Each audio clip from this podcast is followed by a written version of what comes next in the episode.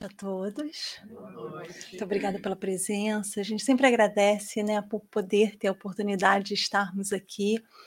Agradecendo também a Jesus, a espiritualidade amiga que esteja aqui conosco, nos inspirando, a todos nós, né, para que possamos falar um pouquinho desse assunto bem até delicado, né?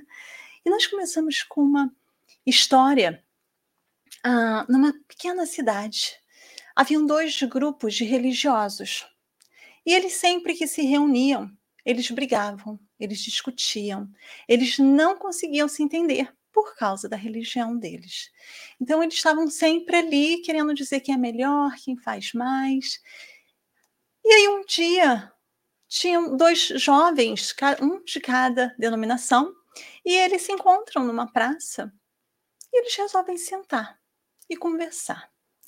E nessa conversa, eles começam a ver o que, que eles acreditavam, o que, que você acredita, o que, que o outro acredita, acredita. E eles começaram a ver que tinham coisas em comum dentro dos ensinamentos, que tinham coisas boas. E eles começaram então a se encontrar, a conversarem e começaram a ter um entendimento, uma paz, uma harmonia sobre os ensinamentos. Eles já não precisavam mais discutir sobre a religião deles, mas se uniram no que tinha de bom cada religião. Seria muito bom se fosse assim, né? Se as pessoas se compreendessem, aceitassem umas às outras em suas crenças, descobrissem umas com as outras os pontos positivos, o que cada um tem de positivo. E esses dois jovens fazendo isso, as pessoas começaram a ver, olha que interessante, eles estão conversando e começaram mais e mais a se unirem e os grupos então se uniram, cada um na sua religião.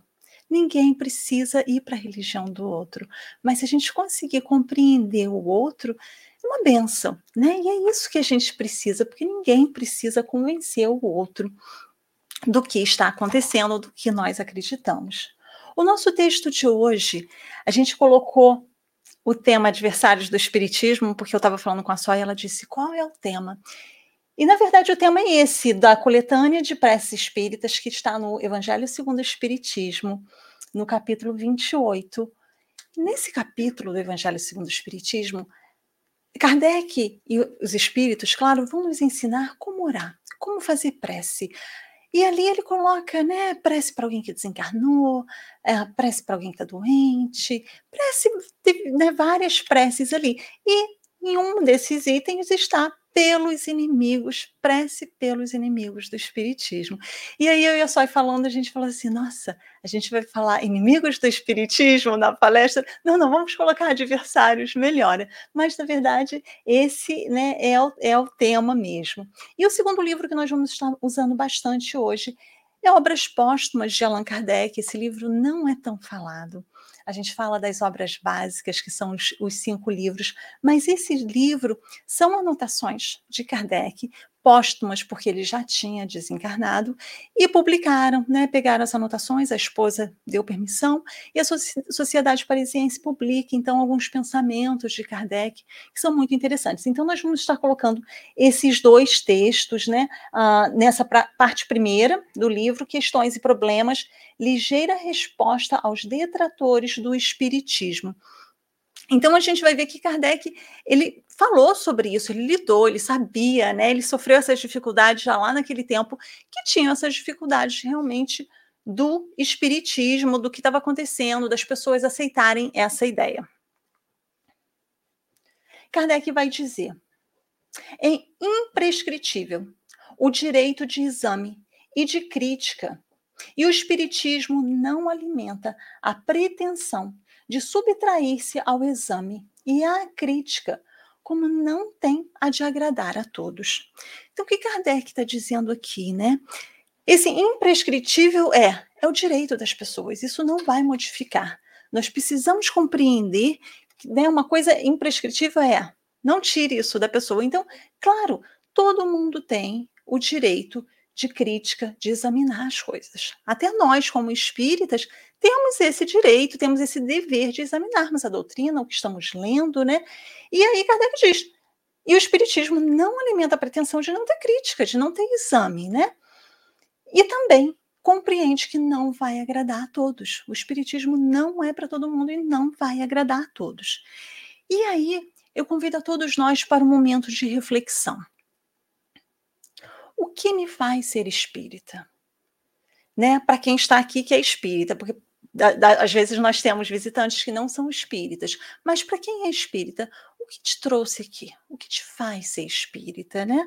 Ah, o que nos fez buscar o espiritismo? Em que momento eu disse eu vou vir e vou buscar o espiritismo?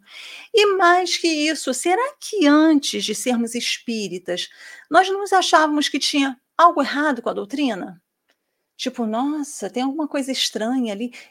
E para quem né, é, é, nasceu já dentro de um lar espírita, será que em uma outra encarnação nós não fomos esses próprios que criticamos e que dissemos não, não era isso, né? Porque realmente o Espiritismo traz algumas questões que são difíceis de entender, de uma compreensão que a gente precisa estudar bastante, de olhar com carinho a certas coisas, porque tem coisa que eu vejo muitos espíritas de muito tempo dizendo: Isso ainda eu não consigo compreender, isso eu ainda vou precisar mais tempo. Enquanto para outra pessoa ela vai dizer: Nossa, faz maior sentido isso que eu estou estudando, né? E mais do que isso, uma outra reflexão. Como saber que o Espiritismo está correto. Como que nós fazemos isso? Porque a gente defende, defende, defende o quê? O que, que eu li, o que, que eu vi que diz esse, essa é a doutrina que eu sigo e essa é a correta, diferente de outras. Né? E é isso que a gente vai estar falando hoje. Ao invés de nós falarmos aqui de quem é contra o espiritismo, vamos falar o que é o espiritismo. O que, que o espiritismo faz e fala para compreendermos, para termos uma melhor compreensão do que é esse espiritismo e por que às vezes causa realmente uma discordância em alguns setores.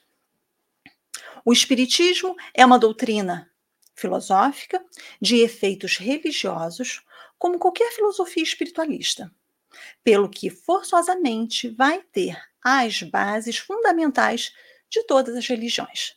Então, como base, o Espiritismo tem Deus, a alma e a vida futura. Que a gente vai ver que as outras religiões também. Né? O que, que a gente acredita? Em Deus, uma força maior, um Deus único, que é um Deus que é uma força suprema, todo amor, toda bondade, que vai estar base, né? principalmente do cristianismo, Deus está ali. A alma, a alma é uma outra base da doutrina espírita e também das outras religiões. Porque a gente vai ver que as religiões, de uma maneira geral, o que, elas acreditam? Nós vamos morrer, ou desencarnar, e nós vamos para algum lugar. Alguém vai dizer, nós vamos dormir. Outros vão dizer, estaremos no purgatório, no céu, no inferno, mas nós vamos estar. Então a alma existe, né? Isso é uma conclusão que nós temos. E a vida futura? Bom, se eu vou dormir, se eu vou ou para o inferno, para o céu, para o purgatório, ou, no caso do Espiritismo, vamos para lugares espirituais para nos prepararmos, para voltar, para nos evoluirmos. Há uma vida futura. Há alguma coisa. Não tem como a gente discordar disso. Né? Então a gente vai vendo que são bases muito comuns sendo faladas em todos os lugares. E aí, falando um pouco mais, né? Essa a gente começa a ver, tá, essa tá em todas mesmo, mesmo que se fale de uma maneira diferente. Vamos colocar os princípios básicos da doutrina espírita, que de vez em quando a gente fala sobre isso, mas como são esse. Eu estou aqui tentando segurar essa pasta que o Márcio me deixou aqui segurando. Esse negocinho está caindo, Márcio. Eu estou aqui vendo que eu estou segurando. Pronto. Então, nós vamos ver, e eu peço para quem puder, quem está em casa, que puder, e depois quem puder ver também, uh, no Livro dos Espíritos, na introdução, o item 6, tem ali vários itens. Eu falei assim, eu vou lá contar, depois eu falei, não vou contar não, né? São vários itens que, que formam essa, né, que ele fala, são princípios básicos da doutrina espírita. E aí, eu tenho até uma folha impressa que eu ando com ela no estudo da terça-feira do Livro dos Espíritos, que eu falo, ah, tá aqui, os princípios são esses. Mas nós temos uma tendência de falar sobre cinco princípios. Algumas pessoas, eu já vi em alguns lugares, dez princípios básicos. Eu gosto de colocar seis. Então, eu trouxe aqui seis para gente, para a gente ver também como não é tão complicado assim o que a doutrina fala. Então, Deus, como nós comentamos, né? Então, é um dos princípios, né? Um dos primeiros princípios que a gente vai ter, que a gente vai entender a Deus. Não tem como não existir Deus com essa criação tão maravilhosa que temos. Né? Podemos não compreender Deus, mas Deus existe e Ele é todo amor. Novamente, é a base das religiões. A imortalidade da alma, como nós falamos agora, né? Então, ela é imortal porque todo mundo que tem uma religião, que segue alguma coisa, acredita nessa imortalidade da alma, por mais que não fale assim, né? A reencarnação. A reencarnação aí algumas religiões vão falar, não, a reencarnação não. Mas nós vamos vendo mais e mais as pessoas falando da reencarnação. A gente vê pessoas dos diversos setores religiosos no, seu dia a dia, na vida comum, as pessoas falando assim: ai, na minha última vida eu fui, ou na minha próxima vida eu vou ser. Né? É uma coisa muito natural de falar, mas a gente fala isso em relação a animais ou pessoas, ou eu fui uma. Eu fui, ah, não, eu sou assim porque eu fui rei, fui rainha né? Ou você, não, na minha próxima encarnação eu vou nascer rico. Né? E a gente brinca com isso, gente, está muito comum. A gente vê isso né, na literatura, no cinema, falando sobre reencarnação. Então a gente vê que esse conceito está no planeta e não só no espiritismo, mas é um dos princípios básicos da doutrina. Pluralidade dos mundos habitados. Esse é mais difícil e eu vejo, esse é um dos pontos que eu vejo até alguns espíritas mesmo dizendo, ah, mas não dá para entender, como assim? E a gente vai ver a ciência dizendo já, falando sobre isso, né? É, não, não tem mais como dizer que não há vida em outros planetas. Eles já comprovaram através de cálculos. Tem contato ainda? Não teve contato, mas através dos cálculos eles viram que tem, né, no universo muitos planetas com as mesmas condições climáticas que tem a Terra. Então, não tem como não ter vida, só falta esse contato. E o espiritismo vai além dessa explicação, explicando como acontece isso, como que tem vida em outros planetas. Outra palestra, né? Não vamos falar sobre isso hoje Outra, a comunicabilidade dos espíritos. Essa é uma que vão ter muitas pessoas falando como assim vocês se comunicam com o espírito, como que fazem isso. Algumas pessoas chegam na doutrina espírita pela primeira vez, vindo como convidados, e alguns acham que vão ver espíritos falando, que vai ter alguma coisa. Muitas pessoas perguntam isso, vai ter espírito aqui, né? Aí depois vai vendo, né? Tem, tem gente, tem uma amiga que disse que a amiga disse que queria vir, e, e depois ela disse ah, não, essa casa é fraquinha, né? Não tem. Estou vendo espírito, né? Então a gente vai também estudar sobre o que é isso. Mas nós vamos ver que a comunicabilidade dos espíritos é bíblico. É bíblico, por mais que algumas igrejas não queiram ou não estão preparados ainda para ver, é bíblico, né? A gente vê Jesus lá conversando e, e, e né, vai no monte e, e, fala com né, dois espíritos encarnados, né, Moisés e Elias. Então a gente vai vendo que tem isso, é fato, mas novamente a gente não está aqui para discutir. E claro, tem a proibição de Moisés, né? Como assim vocês se comunicam com os espíritos se Moisés proibiu? Se ele proibiu, é porque existe. Por que, que você proibir alguma coisa que não existe? né? Então dali já tem. E aí a doutrina espírita novamente concorda com isso. Havia um abuso dessa comunicação. As pessoas queriam perguntar tudo aos espíritos, eles queriam brincar, eles queriam adivinhar, eles queriam, né, ganhar alguma coisa com aquela comunicação. E aí Moisés fala: "Não, isso não pode. Parem de conversar com os espíritos, parem de evocarem os espíritos. E é uma proibição que não que a gente diga é uma proibição, mas o espiritismo vai falar não faça isso, né? É perigoso você tentar falar e perguntar para os espíritos tudo, ir a todos os lugares e falar eu preciso de uma resposta. Então nós concordamos com isso também, né? E a moral de Jesus que eu gosto de acrescentar sempre, a moral de Jesus. Nós vamos vendo é tão importante falar de Jesus nessa época. Eu já conversei com alguns americanos que eles falam, quando dá uma brechinha para a gente falar do Espiritismo, ah, mas o que, que vocês acreditam? O que, que é isso? E aí eu digo, ah, nós acreditamos em reencarnação, em Deus, reencarnação, em Jesus. E é um susto para os americanos, porque a gente vai ver que tem muitos, né? É, é, a, a, a, segmentos espiritualistas que falam de reencarnação mas não falam de Jesus. Gente fala, como assim reencarnação de Jesus no mesmo segmento religioso? Né? Isso não existe. Eu digo, não existe. A gente acredita em Jesus. Então é muito importante a gente falar e está lá no livro dos Espíritos, né, como princípio fundamental, um princípio básico da doutrina espírita, que é a moral de Jesus. E Kardec vai falar no começo do Evangelho segundo o Espiritismo, ele fala que o Evangelho de Jesus, né, que Jesus não escreveu, os evangelistas escrevem, pode ser considerado dividido em cinco partes. E ele coloca aqui: o primeiro seria os atos da vida de Jesus. O segundo, os milagres. O terceiro, as predições. O quarto, as palavras que a igreja usa para fundamentar os seus dogmas. E o quinto, a moral de Jesus. E os espíritos vão dizer: os quatro primeiros criam grandes controvérsias. As pessoas não se entendem. Falar do milagre, falar de predições, que seriam pre algumas previsões de futuro que Jesus faz, as pessoas não compreendem. Mas a moral de Jesus, ninguém discute. Ninguém. Ela é uma moral muito elevada para alguém falar, para alguém contra. Não tem como. E aí, o Evangelho segundo o Espiritismo vai dizer, e é sobre isso que nós vamos falar. Então, o Espiritismo tem como princípio básico a moral de Jesus. Porque se nós começarmos a fazer um pouquinho, seguir o que ele fazia, a gente já está bem.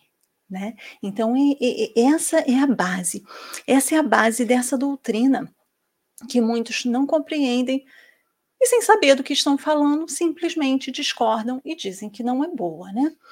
Mas nós vamos ver então no Evangelho de todas as liberdades, as liberdades a mais inviolável é a de pensar, que abrange a de consciência. Então, essa liberdade, as pessoas podem prender a alma, pode falar para as pessoas não falarem, pode não dar voz para as pessoas, a pessoa pode cortar a língua de alguém para a pessoa não falar, pode cortar a mão para ela não escrever, mas pensar, você pode matar alguém e ela vai continuar pensando. Pensar é uma liberdade inviolável que todos nós temos. Todos nós vamos pensar o que queremos pensar. Se eu falar para vocês, não pensem no elefante branco aqui agora, o que, que vocês viram? O elefante branco aqui agora. Eu vou pensar. Me falou para não ver, eu vou. Nossa, como que ele ia caber, como que ia caber aqui, né, gente? Pensa. Né? É isso. Não tem como eu proibir alguém de pensar, de acreditar em alguma coisa. Então, essa é uma liberdade que nós temos. E seria impossível dizer para alguém: não, você não entende o Espiritismo, não fala sobre isso. Não, pensa, pode pensar o que quiser do Espiritismo, né? Então, realmente, essa é uma liberdade que nós temos, tanto de outros não acreditarem, de não quererem estudar, como nós temos a de estudar e de querer acreditar e de querer seguir. Da liberdade de consciência decorre o direito de livre exame em matéria de fé. O Espiritismo combate a fé cega, porque ela impõe ao homem que abdique da sua própria razão. Então o Espiritismo vai falar justamente o contrário. Não aceito só porque eu estou falando. O que, que a gente faz? Olha, eu trouxe qual é o livro. Por favor, vai lá e leia. Veja se isso está lá mesmo. A gente estava no estudo aqui antes, né? Que a gente faz o estudo da Gênese, de 7 a 7 e meia, um pouquinho antes aqui, e a gente estava falando sobre um assunto e alguém perguntou: onde que está isso? Que as pessoas repetem e eu não vejo. Eu falei, ah, eu acho que está no Evangelho. Acho não, tá não dá? E a gente pegou o Evangelho e foi ver. Não, tá lá no Evangelho. É isso. Isso é errado. E a pessoa está de implicância comigo porque eu falei isso? Não, a pessoa quer saber onde está isso. Porque algumas pessoas falam de um jeito, outro de outro. Cadê? Como que tá o original? É isso. Não adianta o palestrante estar falando aqui, ah, porque o palestrante falou aquilo. Ótimo que ele falou, mas só deu uma pincelada né, uma pincelada no que a gente está falando. Então, essa fé cega, o Espiritismo combate. O Espiritismo diz: vamos lá e vamos estudar, vamos pegar esses livros, né? Ah, porque tal palestrante falou. Pode ver, palestrante, de uma maneira geral, ele vai dizer aonde que está. Né? Não é para inventar da cabeça. A gente pode colocar, contar uma historinha ou outra, colocar né, o nosso colorido, mas a base está ali. E é isso que precisa ser feito, porque a fé cega nós já vimos que não funciona, né? Penso, logo existo. Não é isso? Descartes, né? René Descartes veio falar para gente em 1546 a 1650 que ele viveu, um filósofo e matemático, e lá ele já tinha essa preocupação de dizer, né? Porque eu penso, eu existo. Então, para nós compreendermos o quanto o nosso pensamento é importante, o que nós pensamos, as nossas opiniões. E por falar em filósofo, nós vamos falar um pouquinho de Sócrates, né? Nesse, nesse exemplo dessas, dessa do pensar de trazer uma ideia. E Emmanuel vai falar no livro A Caminho da Luz sobre Sócrates, e ele vai contar que Sócrates é um espírito muito evoluído, extremamente evoluído. Sócrates vem antes de Jesus, bem antes de Jesus, diz até que ele né, teria vindo preparar o terreno, porque ele prega coisas muito parecidas com Jesus. Sócrates, ele não deixa nada escrito, quem escreve também são os discípulos, mas é muito relatado né, o que ele fez. E ele vai dizer, Emmanuel dizendo, né, que Sócrates tinha uma proteção incrível do plano espiritual, de tão elevado que ele era, e ele ensinava, né, ele como filósofo, ele ensinava aos jovens, às crianças, e ele ensinava sobre fraternidade e sobre a prática do bem. Ele estava sempre ensinando. E aí mexeu com as autoridades, né? Como assim? Como falar sobre fraternidade, falar sobre prática do bem? Você está corrompendo os nossos jovens, as nossas crianças. Isso está errado. E aí prendem Sócrates. E Sócrates, ali já preso, eh, recebe a condenação, que vai, é condenado à morte, né? E a esposa de Sócrates, então, vai na prisão falar com ele, que ele foi condenado, e diz para ele: Sócrates, Sócrates, os juízes te condenaram à morte. Que tem isso? Responde resignadamente o filósofo. Dá para ver a paz de espírito, né? Eles também estão condenados pela natureza. Ah, vamos todos desencarnar mesmo, né? Me condenaram como assim, né? Eles também vão desencarnar. Mas essa condenação é injusta, soluça ainda a desolada esposa. E ele a esclarece com um olhar de paciência e de carinho. E quererias que ela fosse justa? Né? Eu sei que eu sou inocente, mas você, queria o quê? Que eu tivesse feito o mesmo crime, né? Agora pode ir. Então ele sabia. E olha que incrível, passado todo esse tempo, Sócrates é falado, refalado, relatado, estudado. Quem condenou Sócrates? Qual era o nome? Quem foi? Né? Então ele sabia que o que ele trouxe no período que ele trouxe era o suficiente para ele deixar ali uma sementinha. E é isso, né? Essas ideias, quando elas vêm e são boas, elas vão ficar e vão passar pelos tempos. Não adianta querer apagar isso, não, novamente que a gente falou, né? Você pode matar uma pessoa, mas a ideia fica. O pensamento fica. Então é importante a gente ver isso, a força do nosso pensamento, do que a gente pensa, né? Como é importante. Perseguir os outros por motivos de suas crenças é atentar contra o mais sagrado direito que tem todo homem, o de crer no que lhe convém e de adorar a Deus como entenda. Forte isso, né? Então, gente, nós não temos o direito de perseguir ninguém pelo que ele acredita. Se a pessoa criar um lugar onde eles vão adorar uma bola, foi o que eles fizeram. É o que eles querem fazer, né? Agora a gente tem que só compreender uma coisa, tem uma diferença grande.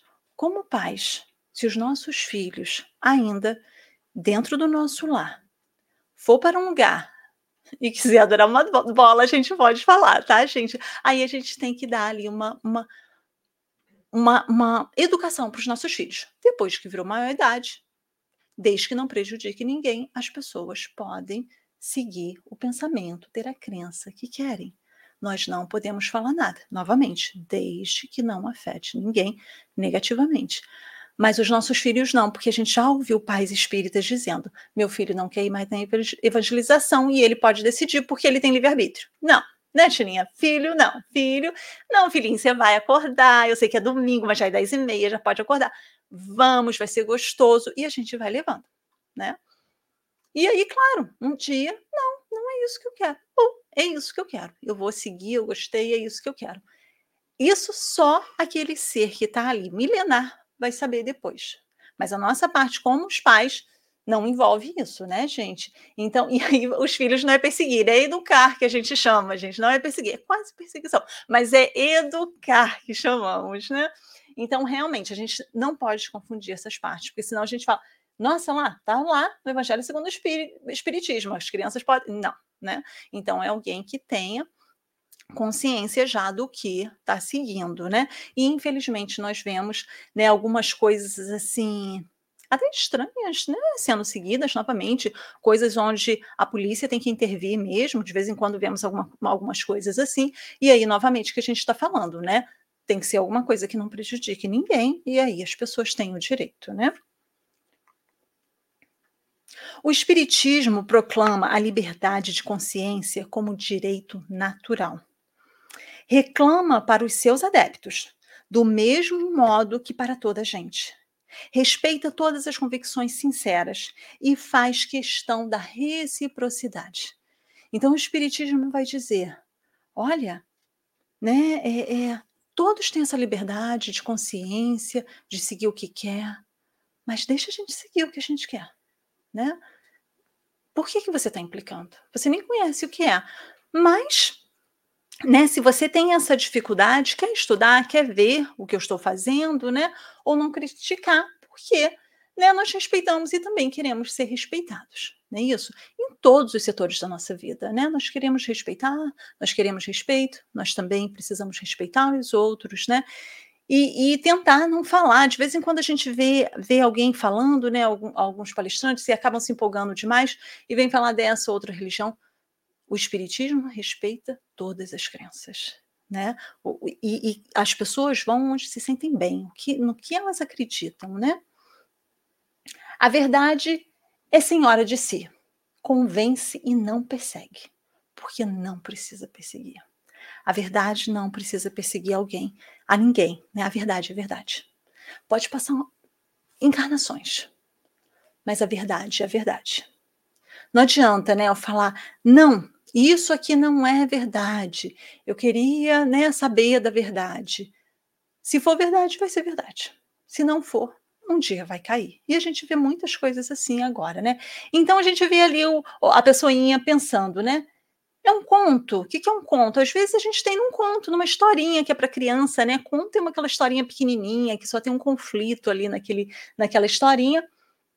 Pode ter um grande fundo moral, pode ter uma verdade ali, mas será que é verdade? Será que foi isso mesmo? Veracidade. Veracidade, o que é real, o que foi verdade, o que foi falado, o que é real. Fábula. Fábula também é uma historinha contada, né? Com personagens que às vezes têm um fundo moral excelente, mas geralmente eles usam animais. Né? A gente vê esses desenhos, esses filminhos com animaizinhos, são fábulas. Mas a fábula traz, olha que bonitinho, olha que história que toca, que mexe com a gente. É uma fábula. É verdade? O animalzinho falou? Não, a gente sabe que não, não dá, né? Não é assim. Então, nós precisamos, cada coisa que a gente vê, que chega até nós, é verdade ou não é? Né? A gente tem visto. Outro dia me mandaram e as pessoas vão me mandando as coisas, mas Lívia, se isso é verdade. E eu falo: olha, a gente tem que reparar, será que está coerente a mensagem? Outro dia tinha uma mensagem de Chico falando sobre animais. E dá para ver que não é Chico falando né? É a inteligência artificial, com a voz do Chico. E, na verdade, se a gente ouvir as gravações do Chico, é um pouco até mais antiga, é falhada, né? Não, era uma, era uma bem, assim, clear, clara, né? Era bem tranquilo. E as pessoas lá colocando opinião, tá vendo? Só o Chico mesmo podia falar isso. Não. Aí a pessoa me manda e fala. Eu falei, olha, a mensagem que ele está falando é coerente? Será que ele falou isso mesmo? Vamos procurar onde está? E claramente dava para ver que não era. Mas aquela mensagem dizia o que as pessoas queriam ouvir. Então, às vezes a gente fala, ah, tá bom, foi Chico, né? Não, não foi Chico. Então, a gente tem muita coisa boa, né, online, muita coisa para procurar. Agora mesmo as pessoas que não podem estar estão aqui assistindo de casa, né, não podem vir aqui, podem assistir, que é ótimo mas a gente tem que filtrar as coisas, né? Então, dentro desse, desse pensamento, o que, que eu estou ouvindo? Um axioma, né? Um axioma, o Espiritismo fala muito, né? Que é uma coisa que é óbvio, é isso e pronto, acabou, né? E um axioma que a gente vê no livro dos Espíritos é: não há efeito sem causa, né? Tudo que tem um efeito tem que ter uma causa antes. Por exemplo, estamos aqui e tá, está iluminado. Aí alguém vai falar, são as lâmpadas, porque se as lâmpadas queimarem, vai estar tá escuro. Se a gente apagar ali o botãozinho, vai estar tá escuro. Aí alguém vai chegar aqui e vai falar, não, está iluminado porque está claro. Não, é isso. O axioma é aquela coisa de é isso. Por mais que você diga para mim que está iluminado, porque está iluminado, a gente sabe que são as lâmpadas. Então, é isso. É uma verdade que é óbvio. É óbvio, é um axioma. Que a gente de vez em quando ouve essa palavra no Espiritismo, né? Então é isso. A gente pega tudo isso e fala. Isso está fazendo sentido? É uma verdade? Se não, deixa um pouquinho ali de lado. Deixa mais um pouco as pessoas falarem, a gente estudar para a gente compreender o que é aquilo, porque a gente está aceitando muitas mentiras como verdade, ou muitas coisas inventadas, ou que as pessoas realmente acreditam que são, né? O Espiritismo não se impõe a quem quer que seja. Quer ser aceito livremente e por efeito de convicção. Expõe suas doutrinas e acolhe os que voluntariamente procuram. O Espiritismo e a gente vai ver algumas pessoas, até espíritas, falando, vamos lá, né? E a gente gosta muito, a gente quer convencer, mas o espiritismo, ele sabe, não. Se você quer vir, as portas estão abertas. Hoje foi bonitinho, que passou uma senhora que estava indo para manicure, ela viu os livros ali, e eu estava abrindo a porta, ela perguntou e disse que semana que vem ela vem. Achei super bonitinho. E assim, é isso. Já pensou se eu chegasse ali? ela me perguntasse a informação, falar: Isso aqui é um centro espírita, você quer participar? Nós não fazemos isso. Então, quando a pessoa vem, a gente recebe com muito carinho. Muitas pessoas chegam aqui, muitas vezes desesperadas, porque estão acontecendo fenômenos que elas não compreendem dentro da, das casas delas, e elas vêm para serem auxiliadas. Ah, eu estou ouvindo barulho, tem isso, tem aquilo. Vocês podem me ajudar? É quase que assim, vocês podem lá exorcizar a minha casa? E a gente pergunta, primeira pergunta, né? Você vai a uma religião? E geralmente a pessoa vai. Mas você não quer procurar o líder da sua igreja e perguntar para ele lá ajudar? Você faz oração dentro da sua casa? Porque isso, isso que é importante, não é? É a gente seguir, acreditar no que nós seguimos e claro que o auxílio vem porque Deus está em todos os lugares, Jesus está em todos os lugares. Então a gente tem que ter essa fé de onde eu sigo vai me auxiliar, né? E, e, e isso é uma compreensão que nós precisamos. E se nós chegamos aqui livremente aceitando essa doutrina, nós precisamos conhecer esses livros. Nós precisamos estudar o livro dos Espíritos, a Gênese, o Céu e o Inferno, o livro dos Médios, o Evangelho segundo o Espiritismo. E claro, ah, vou estudar tudo de uma vez só? Não, nem dá, né? a gente vai aos pouquinhos. Mas a gente tem uma encarnação, depois tem outra. A gente pode estudando, mas tem que começar agora. E quero falar que nós temos todos os estudos, né? O céu e o inferno, a gente parou um pouquinho para começar a Gênesis, mas eu já estou ouvindo dizer que tem um projetinho para sair o, céu e o inferno de novo. Nós to temos todos esses estudos na casa. Porque é importante a gente estudar, estudar. Tem alguns centros espíritas que não têm estudos. Tem a palestra, mas não tem pessoas indo no estudo. E eu fico feliz que aqui os nossos estudos nós temos pessoas frequentando, pessoas que sérias, estudando, vindo, persistindo, e isso é muito importante. Porque quando nós buscamos essa doutrina, nós precisamos compreender o que estamos estudando, né? O espiritismo é uma opinião, uma crença. Fosse até uma religião, porque não teria, não se teria a liberdade de se dizer espírita como se tenha de se dizer católico, protestante ou judeu, adepto de tal ou qual doutrina filosófica, de tal ou qual sistema econômico. Por que, que a gente não teria esse direito? A gente vai ver, né, que por muito tempo algumas pessoas não podiam falar que eram espíritas. Algumas pessoas ainda continuam nisso, né, de não se dizerem espíritas, não poderem dizer. E aqui o interessante que fica, eu acho que chama atenção, quando ele fala assim: o espiritismo é uma opinião, uma crença, fosse até uma religião. Ué, não é religião, não? Onde que está isso? Está ali, gente, está no livro. Fosse até religião. Por quê? Porque ele vai dizer, Kardec, em obras póstumas, ele diz que não é uma religião constituída por não ter culto, nem ritual, nem templo e nem sacerdote. Por isso que não é uma religião constituída. Nós falamos que o, o Espiritismo, né, a doutrina espírita fala, abrange as três partes: filosofia, ciência e religião. Então, nós temos essas três partes, nós seguimos. Tanto que, se forem falar lá no, no Brasil, tem muito isso, né? Aqueles censos demográficos que fazem, qual é a sua religião? E o Espiritismo já aparece ali dentro das religiões. Então, já pensou, ah, não, o Espiritismo não é uma religião. Cria uma outra denominação aí para falar. Não, a gente vai falar assim, religião, Espiritismo, ótimo.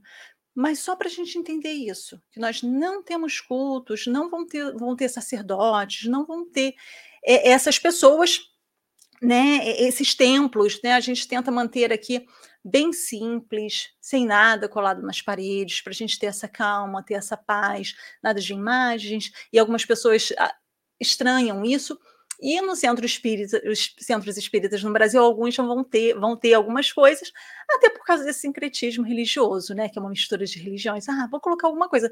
Chico Xavier, na casa dele, tinha um altarzinho ali, né? E virou um museu, e está lá ainda. Então não tem proibição, mas dentro da casa espírita é isso, né? Que a gente precisa ver, né? Para a gente não criar esses cultos então, por isso, ele fala sobre isso ali, né? Então, para esclarecer, porque tem gente que fala, nossa, mas os espíritas nem, nem entre eles se entendem se é uma religião ou não é uma religião. Então, a gente fala isso, abrange, né? Essas três partes, e essa religião, no caso, essa ligação com Deus, né? Que é essa parte que nós compreendemos. O espiritismo não cuida de afastar pessoa alguma das suas convicções religiosas. Não se dirige aos que, a, aos que possuem uma fé e a quem essa fé basta. Nós comentamos sobre isso e é sempre importante nós falarmos. Nós não queremos tirar ninguém de suas religiões. Nós tínhamos uma moça aqui, temos ainda, né? Mas quando ela chegou alguns anos atrás, ela dizia: o padre não pode saber que estou aqui. Né? Mas mas não estava conseguindo achar informações. E ela vem dos estudos na terça-feira. E ela adora. Agora ela já fala, agora ah, eu sou espírita mesmo, né? E a gente adora aquela, essa ligação das pessoas que vêm. E a gente fala, ótimo, quer estudar com a gente? Pode estudar. Você pode continuar. Sua... Ninguém vai falar para o padre, ninguém vai lá bater na igreja e falar, padre, ela está aqui. Mas, né, ela disse, eu não estava conseguindo achar as respostas.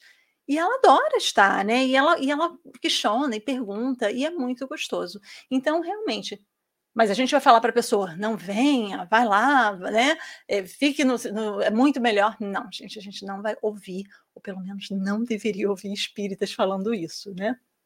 Essa crença, né, o espiritismo, é falso ou é verdadeira, né? A gente decide. Se é falsa, cairá por si mesma, visto que o erro não pode prevalecer contra a verdade quando se faz luz nas inteligências, né? Então, se é verdadeira, não haverá perseguição que a torne falsa. Então, isso cabe para tudo, né? Como que é? Falso, é verdadeiro? Como funciona? Como que tá isso? E aí a gente vai vendo, realmente. Não vai ter nenhuma perseguição, não vai ter alguém falando mal que vai tornar a doutrina falsa, né? Pode perseguir, pode falar o que quiser, mas vai continuar. E se a ideia não for verdadeira? Nossa, mas o que, que é isso, né? Que viagem? Vai cair, vai desaparecer, porque não vai se sustentar, porque só a verdade ela é sustentável, né? A disseminação do espiritismo seguiu desde os seus primórdios, assim que começou a doutrina em 1857, né? Marcha sempre ascendente a doutrina espírita está sempre crescendo, a despeito de tudo quanto fizeram seus adversários para entravá-la. Então, a doutrina espírita, né, o espiritismo, ela faz ela, essa ascensão, e aí nós podemos perguntar: como assim essa ascensão, se onde começou na França hoje não tem o espiritismo, né? Até tem, mas bem pequenininho. O Brasil é o maior país com o espiritismo e fora, nos outros países, são feitos basicamente por brasileiros. Então, como assim que está crescendo? Mas está crescendo, continua crescendo, porque a espiritualidade sabe aonde vai levar, mas está crescendo, né? E nós vamos vendo esse crescimento com Chico Xavier, que trouxe né, para o Brasil o espiritismo de uma forma bem popular. Antes era já tinham bastante adeptos, mas eram pessoas mais de elite. O Chico Xavier fez ficar mais popular até, né? e ver hoje, né, passando nos cinemas, um grande sucesso de bilheteria, né, Os Mensageiros, né, Nosso Lar 2. Ao invés de chamar o livro Os Mensageiros, ninguém ia saber o que, que era, porque as pessoas conhecem Nosso Lar, né? Então a gente começou a falar assim, a série Nosso Lar. E claro, o filme foi ótimo que fez Nosso Lar 2, né? Procure Nosso Lar 2 em livro de Chico Xavier, não existe, chama-se Os Mensageiros. Mas é maravilhoso ver isso. É maravilhoso ver essa divulgação do espiritismo no cinema. É um livro, por favor, leiam, que é um livro maravilhoso. Essa coleção Nosso Lar é, é, um, é um livro que esclarece muito, traz muitas informações complementando né, o Pentateuco, que seriam as cinco obras do, de Allan Kardec, e nós vamos ver a riqueza de detalhes. Claro, eu sempre digo, né, o filme, que, nós, que não chegou aqui ainda, porque está lá no Brasil, né, no cinema, que, e está sendo muito bem falado, o filme é uma, né, é uma pincelada ali do que é o livro, né, gente? Nunca um filme é igual ao livro, não tem essa comparação, porque não teria como se reproduzir um livro todo num filme. Eles pegam algumas partes, né, modificam outras, então eles têm essas licenças para fazerem isso, né? A perseguição é o batismo de toda ideia nova, grande e justa, toda ideia nova, grande e justa, e cresce com a magnitude e a importância da ideia. É interessante isso, porque aqui Kardec falando, a perseguição é o batismo de toda ideia, nova, grande e justa, eu diria de toda ideia, até as ideias que não são boas, né, que não são justas. Nós vamos vendo isso agora. Tudo que se persegue, as pessoas querem mais. Tudo que é perseguido, você quer ver. Você quer, nossa, você viu tal música que saiu, que coisa horrível? Me mostra. É o que nós falamos. Ao invés de falar, não quero ver. Né? Nós temos uma coisa, tudo que é perseguido parece que tem esse, essa coisa. E aí, Kardec falando, né? Porque o Espiritismo sofreu muita perseguição. Né? E sofre em alguns lugares. Então a gente vai vendo que, na verdade, gera curiosidade gera curiosidade. E Allan Kardec vai falar sobre isso para gente no Alto de Fé de Barcelona, que está nas obras póstumas, né? Esse Alto de Fé de, ba de Barcelona é um episódio muito interessante na doutrina espírita, né, que acontece em 9 de outubro de 1861. O que, que acontece? Tem um, uma pessoa, né, um espírita lá na Espanha, e diz para Kardec: me envie alguns exemplares que eu vou divulgar doutrina espírita aqui. E Kardec separa então o livro dos espíritos, o livro dos médios, né, coleção das revistas espíritas, e ainda diz que algumas outras brochuras ele manda, são 300 exemplares ali. E ele vai falar que ele manda tudo documentado, tudo direitinho, passa na alfândega, paga todas as taxas que tem que pagar, e isso é o que mais incomoda ele, tá tudo, tudo certinho. Chega lá, o bispo sabe, avisa um bispo, né? Porque na França, apesar da Igreja Católica ela ser grande, a gente está falando aqui da Igreja Católica porque um, foi um bispo católico, né, gente? Porque deveria ser a gente mesmo que estava lá fazendo isso, né? Não estou falando mal aqui da Igreja Católica, mas foi o que aconteceu. Então, avisaram para o bispo, o bispo diz: apreendam esses livros todos. E Kardec diz: mas como assim? pagamos toda a taxa. Manda... Se fosse contrabando, até compreenderia. E lembrando que a França, esse berço ali cultural, como assim vai queimar um livro? Né? Era para ele assim uma coisa terrível. Então Kardec fala disso, né? Em obras póstumas ele fala, ele conta sobre isso na Revista Espírita. E ele então resolve perguntar ao protetor dele, ao guia espiritual, que era o espírito de verdade, né? E ele vai então e vai lá e pergunta. Ele fala: não ignora, sem dúvida, o que, é o que acaba de passar em Barcelona, não é? Você viu isso? O que, que eu devo fazer? E o espírito de verdade diz para ele: por direito, podes reclamá-los e conseguirias que te fosse restituído. Porque você pagou todas as taxas, feitos tudo. Chega lá, pede às autoridades eles vão te restituir. Mas não faça isso. Né? Ele diz: a perda material nada é a par da repercussão que semelhante fato produzirá. E o Espírito de Verdade diz: a queima dos livros determinará uma grande expansão das ideias espíritas e uma procura febricitante das obras dessa doutrina. Né? Vai ser uma febre, sabe aquelas febres de venda? Foi o que aconteceu. Nossa, como assim? O que estão queimando? Eu quero ver, eu quero ler, eu quero um exemplar. Porque deve ser bom, né? Tá queimando, é bom. Não é assim, gente, que acontece. E é esse o lema que a gente fala, né? Você vê coisas ruins sendo passadas mesmo, é fale bem, fale mal, fale de mim. Porque as pessoas compreendem isso. Né? Kardec, naquele momento, ele estava agindo de tão boa fé que ele não estava compreendendo aquilo de que ali seria propaganda. Essa perseguição seria propaganda. Ué, se está incomodando o bispo, porque se não fosse nada, tipo, quantas pessoas escrevem livros? Mas tem que ter alguma coisa ali, né, para ser proibido assim. E a gente quer, né? A gente quer essas coisinhas mesmo. Então a gente vai vendo que Kardec passou por isso, o Espiritismo passa por isso. A gente teve uma pessoa participando do Brasil, né? Que a gente tem online os estudos, novamente, momento propaganda, todos os estudos estão online. A gente faz, as pessoas podem entrar na sala, nos horários, e tinha esse, esse rapaz que estava participando com a gente do Brasil. E ele depois acabou parando de participar, porque ele disse que ele ficava com a mãe dele, que já era uma senhora, e ela não poderia saber de maneira alguma que ele estava frequentando um estudo espírita, porque seria uma afronta aquela mãe. E ele, como estava passando as noites lá com ela, como que ele abriria o estudo? E ele parou de frequentar. Ele disse: Eu adoro o espiritismo. Porque ainda cheguei a perguntar: Nossa, você está indo do Brasil falando aqui com a gente? Ótimo, seja muito bem-vindo, mas não tem um centro espírita perto? Aí que eu não posso mesmo, porque toda a minha família vai saber. Olha que interessante, né? Uma pessoa adulta não, eu não posso. E respeito à mãe, né, gente, que a gente compreende, mas ainda existe isso em muitos lugares. Algumas pessoas também me falam que o espiritismo também agora já inverteu um pouquinho, né? Tem uma coisinha meio de status ser espírita no Brasil. Alguém me disse isso? Ah, tá, pessoa. Ela é espírita porque só a pessoa assim que fala que estuda muito, que lê muito, é que vira espírita. Então ela se diz espírita vai no espiritismo nada e fazendo uma crítica, né? Então agora tem esses dois lados. Quem quer ser espírita porque é elegante e quem não quer, né? E, e quem é contra e não acha nada elegante, nada bonito, né? Mas essa perseguição, infelizmente, quando a gente não sabe das ideias, vai acontecer, né? A gente vai acontecer sim.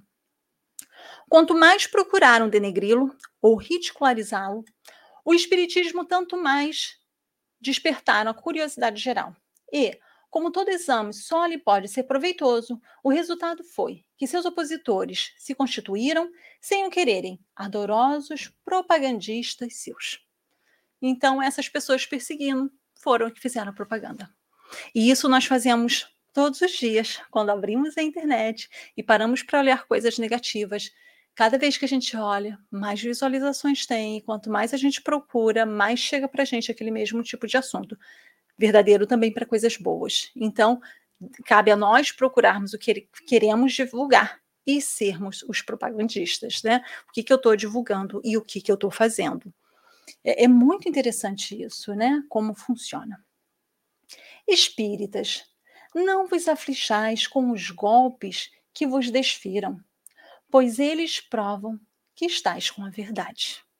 Então, se alguém falar contra, eu não sei vocês, mas realmente tem momentos na minha família, né, algumas pessoas que vão falar mesmo mal. Nossa, já ouvi parentes meus falando: eu vou orar por você, para você encontrar uma luz. Ore, por favor, ore sim, ore por mim. Sabe? Pessoas que chegam a falar, chegar para o meu marido, ela precisa sair disso, né? Para os meus pais. Precisa. Vem para mim. Agora chega, né? Tá demais isso. Você tem que sair disso. Isso não te faz bem. Você não está vendo que isso está prejudicando a tua vida. É, gente, é de verdade. E assim, é incrível ver isso, porque tem. E o mais incrível, e o mais incrível, essas mesmas pessoas que falam isso, quando elas estão com dificuldade, vou lá perguntar para Mary Lee. Sério, gente, acontece isso. Eu falo, como assim? né? Eu acho que as pessoas têm uma, uma, uma controvérsia no sentido assim: é desconhecido, é errado. Mas tem uma coerência. Alguma coisa tem ali que é coerente. E aí vem perguntar. Mas tá bom. Quando pergunta, a gente responde. Quando fala mal, a gente responde. Espíritas, não vos aflejais. E claro, dói. né? Claro, dói, porque a gente quer que as pessoas sejam tocadas, né? Algumas pessoas a gente fala, você está em uma religião, vai na tua igreja, qual igreja você está procurando? A gente não fala, vai ao espiritismo, né? Vai numa igreja, você não está indo, vai lá, assiste um culto, assiste uma missa, né? Porque é importante isso, né?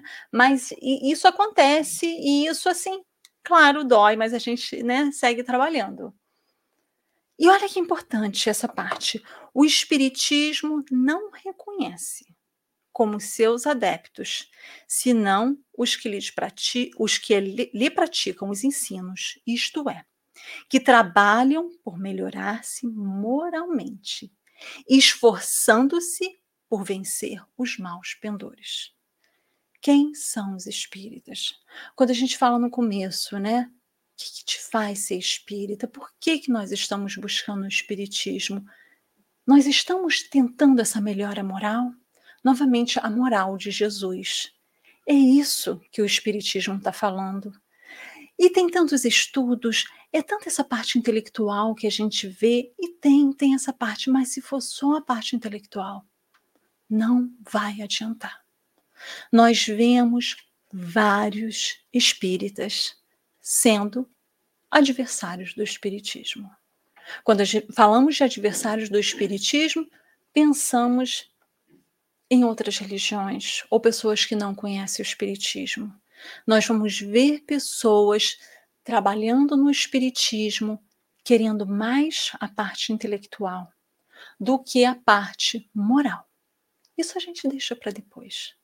Aqui a gente vê, né, são os espíritos falando, é Kardec falando. Então, os, os adeptos do espiritismo são os que lhes praticam os ensinos. Para praticar, nós precisamos aprender, tem a parte intelectual.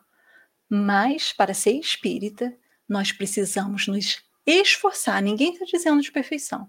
Um esforço para vencer os maus pendores para nós não começarmos a falar de não fiz porque outra pessoa me perseguiu, não fiz porque alguém vai ficar zangado comigo, e esqueço que não fiz porque é difícil. É difícil trabalhar esses maus pendores. É difícil esse esforço de acordar todo dia e falar: eu preciso fazer. Porque agora eu já não tenho mais desculpa para dizer que não sabia para dizer que era só o que eu ia aprender nos livros, para falar nomes de livros, perguntas e saber responder tudo do espiritismo, mas aquilo não tem me tocado, né? Cada um tem sua dor. E cada um sabe que vindo aqui, é nesse momento que a gente pede a espiritualidade. Me ajuda, me inspira, me auxilia aqui. Me auxilia a viver a minha vida lá fora, porque aqui a gente é tão bonitinho, aqui a gente vem arrumadinho, cheirosinho, todo mundo se abraça. Mas é lá fora que a gente se pergunta: e agora? Né? Como que eu faço isso? Então é isso. O espiritismo, nós não precisamos sair pregando o espiritismo para todas as pessoas para mudar o mundo. O espiritismo não será a religião do futuro, mas o futuro das religiões. O que, que isso quer dizer? Que o Espiritismo não vai ser uma religião que vai tomar todos os setores religiosos. O Espiritismo não tem a menor pretensão disso. Mas essas verdades espíritas vão estar em todos os lugares. Nós vemos isso nas mais diversas religiões, pessoas falando já, falam do Espírito Santo e a gente sabe que ali é o auxílio do, de um espírito, né? Nós vemos tudo isso, reencarnação, imortalidade, a alma, o bem, a moral, tudo sendo falado nos diversos segmentos. E o dia que nós conseguimos fazer como na historinha do começo, chegar ali e falar para as pessoas: o que, que você acredita? Ah, deixa eu ouvir, que interessante, que coisa boa. Deixa eu falar um pouquinho do meu, e se a pessoa falar não, ótimo também, mas você já ouviu o dela. Pessoas que convivem dentro do mesmo lar com religiões diferentes, né? Olha que lindo isso. Que compreensão, que entendimento. Será que conseguiríamos fazer isso? Isso já está começando a acontecer. Cada vez mais encontros de ecumênicos de várias religiões, falando sobre o bem, falando sobre essa moral do Cristo o tempo todo. E é isso que nós precisamos. Se os outros não nos compreendem, nós podemos compreendê-los. iniciando a jornada de esforço para o reencontro da harmonia entre nós. Aí eu venho aqui, estudo a doutrina, estudo, estudo, estudo, e quero que o outro me compreenda. Ué, o trabalho é eu que tenho que compreender os outros, não é isso? Trabalhar a paciência, trabalhar a humildade, ser indulgente, se colocar no lugar do outro. Por que, que ele não entende o que eu entendo? Por que, que ele não faz o que eu faço? Porque eu estou me esforçando. Ele nem sabe disso ainda. Então, que possamos nós aqui, né? A gente traz no livro Encontro Marcado, de, da psicografia de Chico Xavier pelo Espírito Emmanuel, essa benção dessa frase, né? Se os outros não nos compreendem, nós podemos compreendê-los. Nós não precisamos brigar, nós não precisamos defender o Espiritismo. O Espiritismo é o que é. Acredita quem quer buscar, quem quer fazer esse esforço. E aí, Kardec, nesse capítulo do Evangelho segundo o Espiritismo, coletânea de preces espíritas pelos inimigos, ele nos ensina a orar por esses inimigos. E ele faz uma linda prece dizendo: Senhor, tu nos disseste pela boca de Jesus, o teu Messias. Bem-aventurados os que sofrem perseguição por amor da justiça. Perdoai os vossos inimigos, orai pelo que vos persigam. E ele próprio nos deu o exemplo, orando pelos seus algozes. Seguindo esse exemplo, meu Deus, imploramos a tua misericórdia para os que desprezam os teus sacratíssimos preceitos, únicos capazes de facultar, facultar a paz neste mundo e no outro. Como Cristo, também nós te dizemos: perdoa-lhes, Pai, que eles não sabem o que fazem. Dai-nos forças para suportar com paciência e resignação, como provas para a nossa fé e a nossa humildade, seus escárnios, injúrias, calúnias e perseguições. Isenta-nos de toda ideia de represálias, visto que para todos soará a hora da tua justiça, hora que esperamos submissos à tua vontade santa. Boa noite a todos. Fiquem com Deus.